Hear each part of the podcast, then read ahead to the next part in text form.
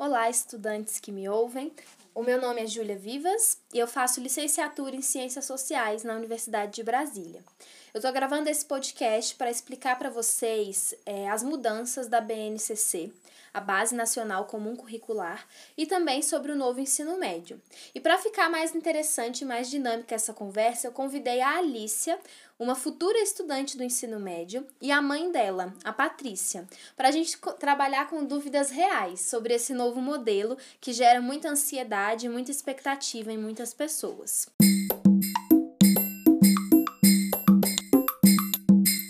Oi, Patrícia. Oi, Alícia. Oi. Oi.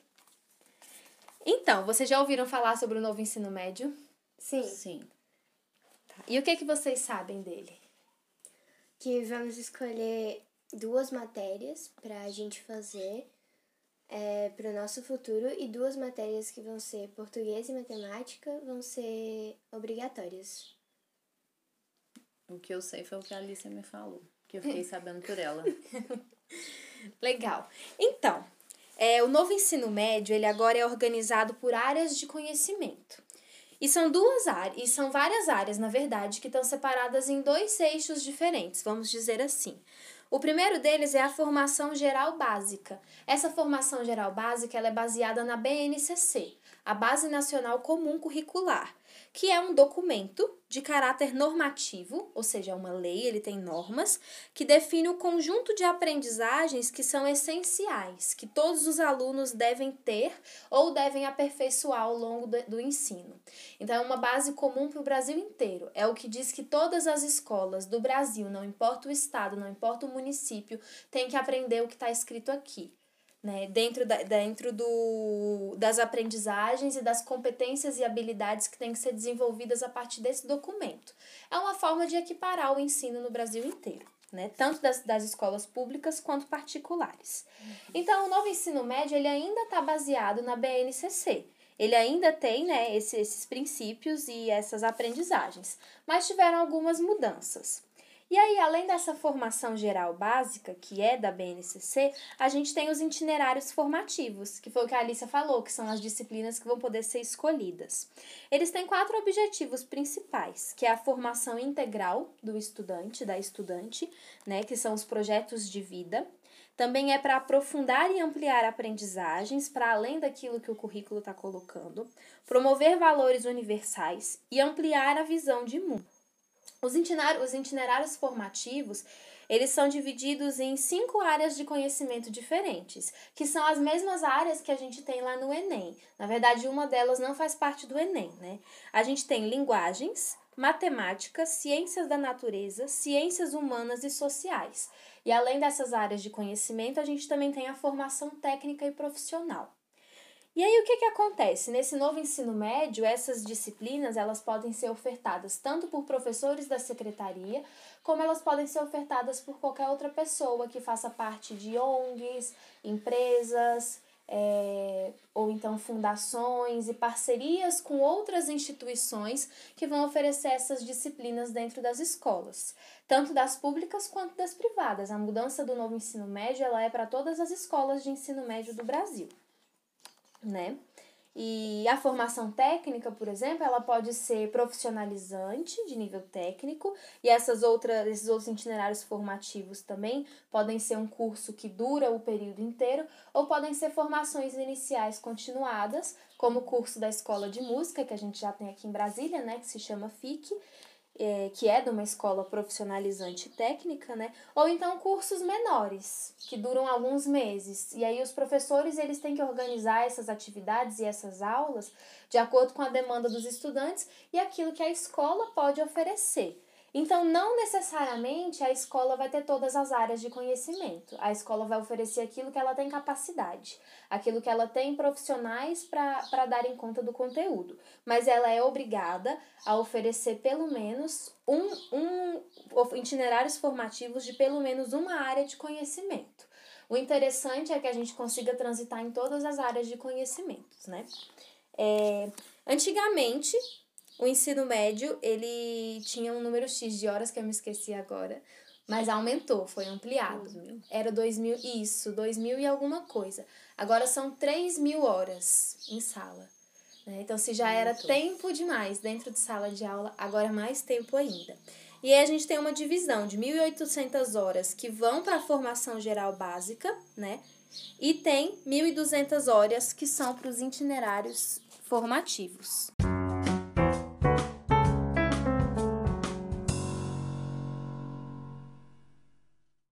Além dessa ampliação da carga horária, a gente também tem. É, ela, ele amplia a carga horária no geral, né? Mas reduz a carga horária das disciplinas gerais. E aí, quando veio a, a primeira proposta né, da, do novo ensino médio, é, excluía né, sociologia e filosofia do currículo. E aí, enfim, apenas português e matemática são disciplinas obrigatórias, igual a Alice já tinha dito, né? E parte do ensino também pode ser oferecido à distância, coisa que antes a gente não tinha no ensino médio, agora tem. É, são, e são porcentagens diferentes para a EJA, para o ensino médio noturno e para o ensino médio diurno. Então, ele também pode ser oferecido à distância. E, além disso, a reforma do ensino médio diz que os professores que vão dar as disciplinas de itinerários formativos não precisam ser licenciados eles podem ter notório saber e ocupar a sala de aula. Então, qualquer pessoa que demonstre que comprove conhecimento naquele itinerário de alguma área de conhecimento pode ocupar o espaço da sala de aula, né? Então, não necessariamente a gente precisa ter uma licenciatura para isso. É... E aí, então, todos os estudantes vão fazer português e matemática e vão escolher as outras disciplinas dentro das áreas de conhecimento de acordo com aquilo que ele deseja no futuro, seja profissional ou seja de estudos, né, também. E deveria ser, né, porque a escola não é só para a gente pensar em emprego no futuro.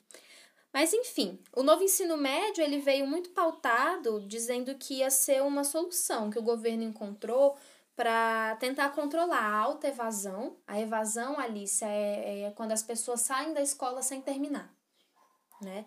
É, a evasão acontece por vários motivos. Entre os adolescentes no ensino médio pode acontecer porque eles começam a trabalhar, porque reprovam muitas vezes, é, porque não têm condições de ir até a escola, é, entre as pessoas que engravidam, porque engravidam na adolescência, porque tem que cuidar da casa, porque tem um irmão mais novo, enfim, são vários os motivos da evasão escolar e no ensino médio ela é muito alta e o baixo desempenho. Então, eles construíram o um novo ensino médio pensando que seria uma forma mais atrativa para os adolescentes escolherem aquilo que eles desejam estudar, né, dentro da escola. É, e não ter que estudar obrigatoriamente todas as disciplinas. E é isso. E eu quero saber se vocês têm alguma dúvida para eu continuar falando depois outras coisas que eu tenho. Sim, eu pensei aqui. Você falou que tem os cursos técnicos continuados, que ele não vai. Esse curso não vai terminar junto com o ensino médio. É isso? Não, não, eles terminam junto com o ensino médio. A formação inicial continuada é um curso profissionalizante, sim. que você pode fazer ele durante o ensino médio e ele acabar antes da conclusão do ensino ah, médio, sim, ou você pode fazer o ensino médio técnico, como já tem nos IFBs, por exemplo, aqui de Brasília, que você sai com o diploma do ensino médio e com o diploma do ensino técnico ao mesmo tempo. Então agora qualquer escola vou poder sair com o diploma do ensino médio e técnico. Não qualquer escola, as escolas Não, as que escolas oferecem isso, oferecerem... de formação técnica, exatamente, Entendi. exatamente. Antes então, não podia, né? Sim. Mas e se os estudantes mudarem de ideia entre o primeiro, o segundo ou o terceiro? Eles podem trocar as matérias que eles escolhem? Tipo, profissionalmente? Sim, sim, eles devem poder trocar. É uma garantia que a escola tem que dar para os estudantes. A escolha ela não pode ser definitiva, né? É, e, a, e a escolha ela é feita sempre no primeiro ano do ensino médio.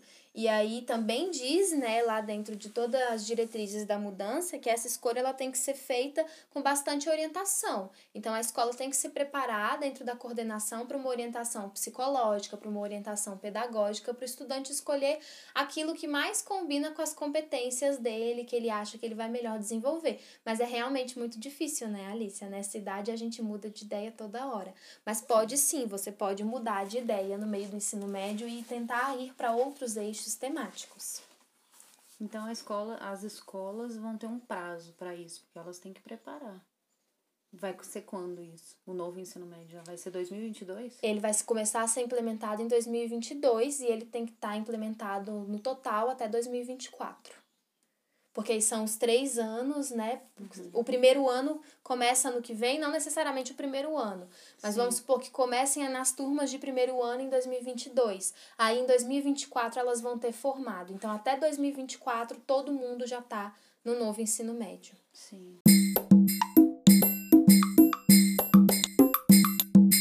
Eu acho que tem uma questão que não sei se te preocupa, Alicia, mas talvez preocupe a sua mãe, que é sobre o vestibular. Sim. Que eu pensei que vocês iam me perguntar. Era isso que eu queria perguntar. E o vestibular, como é que vai acontecer isso? Pois é, o vestibular, Alicia, ele tem é a forma de ingresso na universidade, né? A gente tem que fazer o vestibular para entrar na faculdade.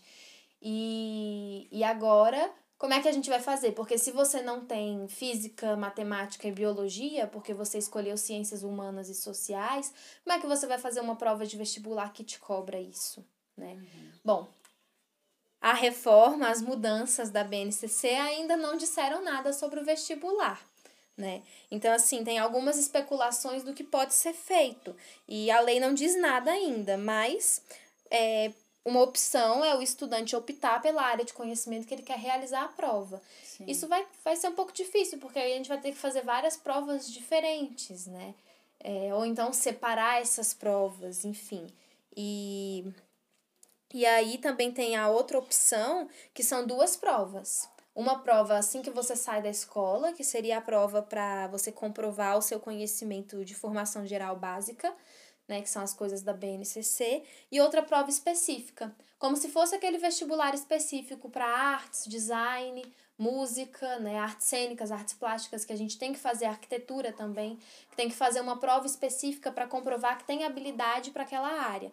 Então, essa pode ser uma, uma possibilidade. Você apresenta que foi aprovado na prova de de formação geral básica e depois você faz uma prova que a própria faculdade vai, vai construir especificamente para aquele Pro curso. curso Isso, então medicina você precisa do quê para aprender medicina? E aí eles vão construir essa prova.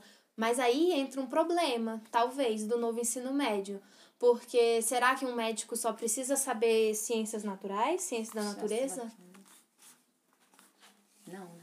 Não é importante para um médico ter ciências humanas e sociais? Com certeza. Né? E, e não é importante para um médico ter, ter, ter disciplinas sobre ética, sobre sociedade, sobre cidadania, dentro do ensino médio dele, ou para ele entrar na universidade, né? Enfim, e aí, é, para mim, é uma, é uma característica muito boa dos vestibulares, é eles serem multidisciplinares, né? Multidisciplinares para qualquer curso que você faça. E o Enem ele já trabalha com esquema de peso. Então, se o seu curso Sim. é das ciências humanas, a sua prova de ciências humanas vai pesar mais do que a de ciências exatas, né? Mas todas as disciplinas elas perpassam, né? E aí a gente entra num grande dilema, porque quando o novo ensino médio ele, ele, foi, ele foi colocado, quando ele foi proposto, né, lá em 2016, aconteceu muita coisa. Então, teve muita gente que se opôs. Então, se muita gente se opôs, é porque tem muita gente que pensa que ele não é tão bom assim quanto parece. Eu explicando aqui agora, parece que é ótimo, né? Poder escolher o que vai estudar. Mas aí isso implica muitas coisas diferentes. E enfim, a proposta do novo ensino médio, ela foi feita em setembro de 2016, logo depois do golpe da presidenta Dilma. E aí, eu não sei se você lembra, Alicia, mas a sua mãe com certeza lembra, em 2016 a gente teve várias escolas ocupadas. A Universidade de Brasília foi ocupada, várias escolas públicas foram ocupadas. Os estudantes entraram na escola, fecharam a escola como forma de protesto e falaram: ninguém entra a gente interrompeu as aulas, ocupamos a escola. Os professores não entravam, a coordenação não entrava, e os estudantes estavam dormindo e vivendo dentro da escola como forma de protesto, dizendo somos contra a reforma do ensino médio. E por que, que eles eram contra a reforma do ensino médio? Bom, primeiro porque eles acreditavam, e não só os estudantes, muito pesquisadores, cientistas, pais e mães e professores também, né, acreditavam que ele, é, ele vai precarizar um pouco o ensino. Né? Primeiro, porque não precisa mais de licenciatura para ocupar certas disciplinas. Segundo, porque só português e matemática são obrigatórios. Imagina quantas pessoas vão ser afetadas né, no mercado de trabalho, quantos professores de todas as outras disciplinas vão ser afetados. E também porque colocar só português e matemática como disciplinas obrigatórias é você dizer que talvez essas disciplinas sejam as únicas relevantes o conhecimento do, dos adolescentes brasileiros. E, e não é bem assim. História é importantíssimo também, sociologia também é muito importante, né? Ter noções de física e de biologia também é muito importante. São nas aulas de biologia que a gente tem aula de educação sexual, por exemplo, e são aulas fantásticas e muito importantes de ter dentro da escola. É claro que tudo isso pode ser oferecido dentro dos, dos itinerários formativos mas não é garantia que todos os estudantes vão acessar aquilo. E também não é garantia que todas as escolas vão ter capacidade de oferecer todas essas áreas de conhecimento também, né? E aí acontece uma coisa é, que deixa, deixa o cenário ali político, social um pouco pior, que é a PEC 95. A PEC 95 é a PEC do teto de gastos foi quando o governo do Michel Temer disse que até 2036 não pode gastar com educação mais do que o tanto que foi estipulado no teto. Então, se eles estão reformando o ensino médio para deixar para para diminuir a evasão, para deixar o ensino médio mais atrativo, para poder controlar o baixo desempenho, como é que eles pretendem fazer isso se não tem recurso financeiro? É. Né? E aí o que, que acontece? As escolas particulares vão ter dinheiro para oferecer todos os itinerários formativos. As, as escolas públicas. públicas não. Elas não vão ter. Elas vão ter que trabalhar com o que elas têm, sem poder receber nenhum centavo a mais por causa do teto de gastos. E aí, né, a gente até se pergunta, mas então a quem interessa o novo ensino médio? Porque tiraram dinheiro da educação, reformaram o ensino médio, colocaram um currículo só com português e matemática obrigatório, as outras coisas a gente nem sabe se vão poder ser oferecidas.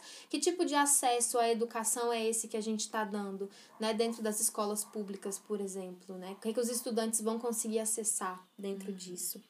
E aí, enfim, várias, várias hipóteses vão sendo sugeridas, né? E, e uma delas é, é, por exemplo, a terceirização do ensino público que é quando a gente permite, quando a lei permite que os itinerários formativos sejam oferecidos por ONGs, empresas, né, e, e outras instituições que não o Estado, né? E, e além disso, a gente vai ter um caráter do ensino médio muito diferente para quem estuda em escola particular e quem estuda em escola pública. Quem estuda em escola pública vai ter ali português e matemática e uma educação completamente profissionalizante. Né? São, são adolescentes que estão sendo colocados para uma educação que talvez não seja tão científica, tão questionadora, tão emancipadora quanto os outros que vão ter acesso às outras disciplinas. Então a gente meio que com o novo ensino médio dividiu, né? Quem vai ter acesso ao conhecimento esclarecedor de, de construir hipóteses, de questionar sobre a realidade, de poder escolher de fato o que vai estudar, e entre quem está ali tendo o básico do básico para conseguir um emprego, um subemprego e ser uma fonte de, de trabalho, né, futuramente. Esses são os questionamentos que as pessoas levantaram, né? E dizem, né, que o discurso é, é falso, de que o novo ensino médio veio por causa da alta evasão e do, ba do baixo desempenho, da alta evasão e do baixo desempenho. Que, na verdade, o problema do, do, da evasão e do baixo desempenho não é a falta de interesse dos adolescentes de estarem na escola, pelo contrário, os adolescentes desejam estudar, todo mundo quer estudar, né? É o Estado que não está dando as condições mínimas para que esse estudo aconteça. Porque tem gente que tem que escolher entre comer e estudar e acaba escolhendo comer, né? Óbvio. Enfim, e aí esse, esse é um pouco do cenário do novo ensino médio, que eu que vou ser professora de sociologia vai me afetar bem diretamente, né? É, a minha disciplina ela não é mais obrigatória e, e eu não sei quem, quais serão os estudantes que vão ter interesse em estudar aquilo. E agora eu não vou ter a, a minha disciplina de sociologia, eu vou ter que conversar com as outras áreas do conhecimento. Isso é muito interessante, sempre foi, né? Mas uma coisa que eu acho que, que é importante ressaltar é que a BNCC, né, antes da reforma dela, ela não dizia que a educação tinha que estar engessada naquilo que está lá. Aquilo é a base. Se você vai para além daquilo, ótimo, melhor ainda. Mas a base está garantida pela lei. Quem vai além e dá conta de ir além dentro das suas escolas, muito bom. E a multidisciplinaridade, a interdisciplinaridade dentro das escolas, o diálogo entre as disciplinas, nunca foi algo vetado. Isso sempre existiu. Basta a coordenação se organizar, porque as escolas têm autonomia, né? Então, antes a gente tinha autonomia das nossas próprias disciplinas e também tinha autonomia para juntar elas em áreas de conhecimento, com projetos e trabalhos dentro das escolas. Muitas vezes não acontecia isso por falta de recurso financeiro mesmo, né? E aí agora a gente tem um, um novo ensino médio muito mais engessado, que precariza os professores e também tem o, teto, o teto de gastos, né? Que não vai deixar a gente investir em nada dentro das escolas. Então, como é que, como é que vão ser isso, né? Como é que vão ser essas aulas? A gente não sabe ainda. Estamos aí caminhando aos poucos para tentar descobrir.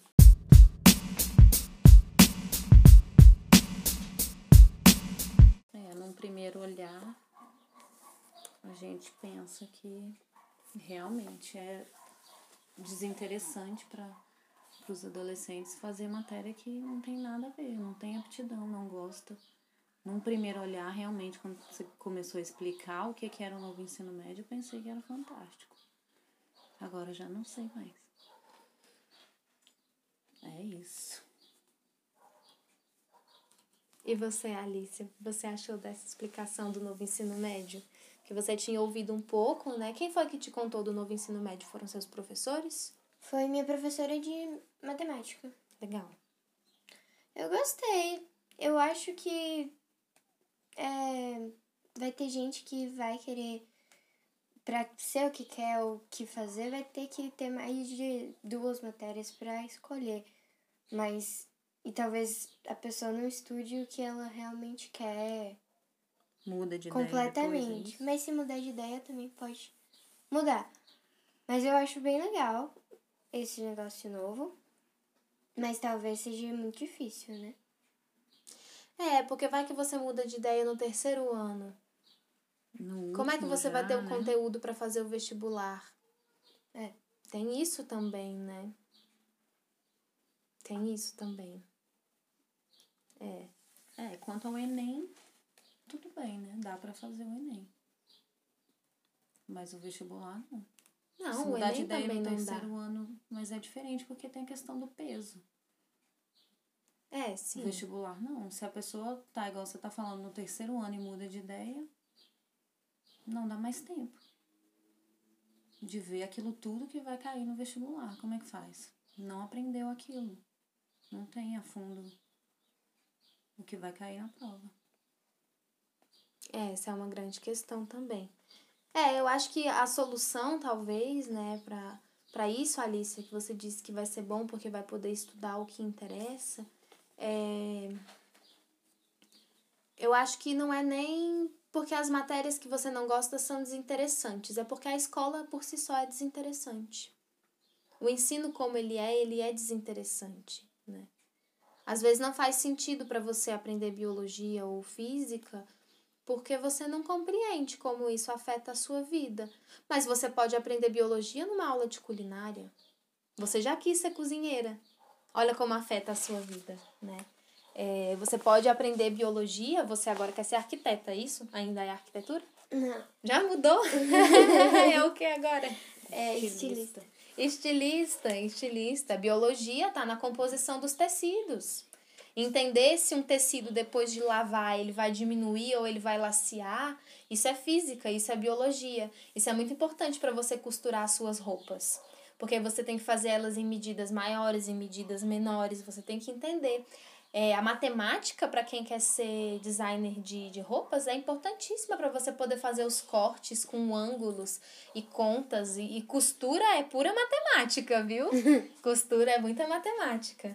É muita mesmo. E também tem que entender de moda. Para entender de moda, você tem que entender de história, fazer o estudo da história da moda, né? Entender o que, que a sociedade está consumindo, o que, que as pessoas gostam hoje, o que, que elas podem gostar, o que, que pode virar tendência. Isso envolve psicologia, isso envolve sociologia, antropologia, né? Então, olha co- como que, que tá tudo junto. Para que, que a gente vai separar? A gente só precisa fazer o ensino ser mais interessante, trazendo ele para a prática, né? Deixar de ser conteudista, é, tem que ser uma educação que não pensa no mercado de trabalho e que não pensa que a vida é só entrar na universidade para entrar na universidade e trabalhar. A gente tem que estudar porque estudar é fantástico e porque é um direito de todos.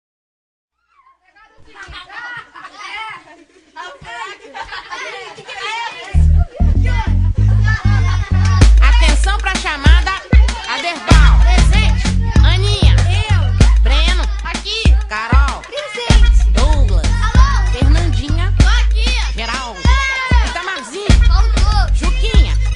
Tô aqui pra quê? Será que é pra aprender? Ou será que é pra aceitar, me acomodar e obedecer? Tô tentando passar de ano pro meu pai não me bater. Sem recreio de saco cheio porque eu não fiz o dever. A professora já tá de marcação porque sempre me pega. Disfarçando, espiando, colando toda a prova dos colegas. Ela esfrega na minha cara um zero bem redondo. E quando chega o boletim lá em casa eu me escondo. Eu quero jogar botão, videogame, bola de gude. Mas meus pais só querem que eu vá pra aula. estude. Então dessa vez eu vou estudar até decorar, compadre. Pra me dar bem minha mãe deixar eu ficar acordado até mais tarde.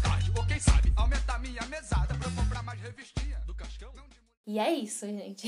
Essa é a minha explicação para o novo ensino médio. Espero que vocês tenham entendido, Entendi. é, que tenha ajudado a pensar um pouco sobre, tirado algumas dúvidas e, acima de tudo, refletir um pouco sobre o que, que significa essa mudança, né? De uma forma bem breve.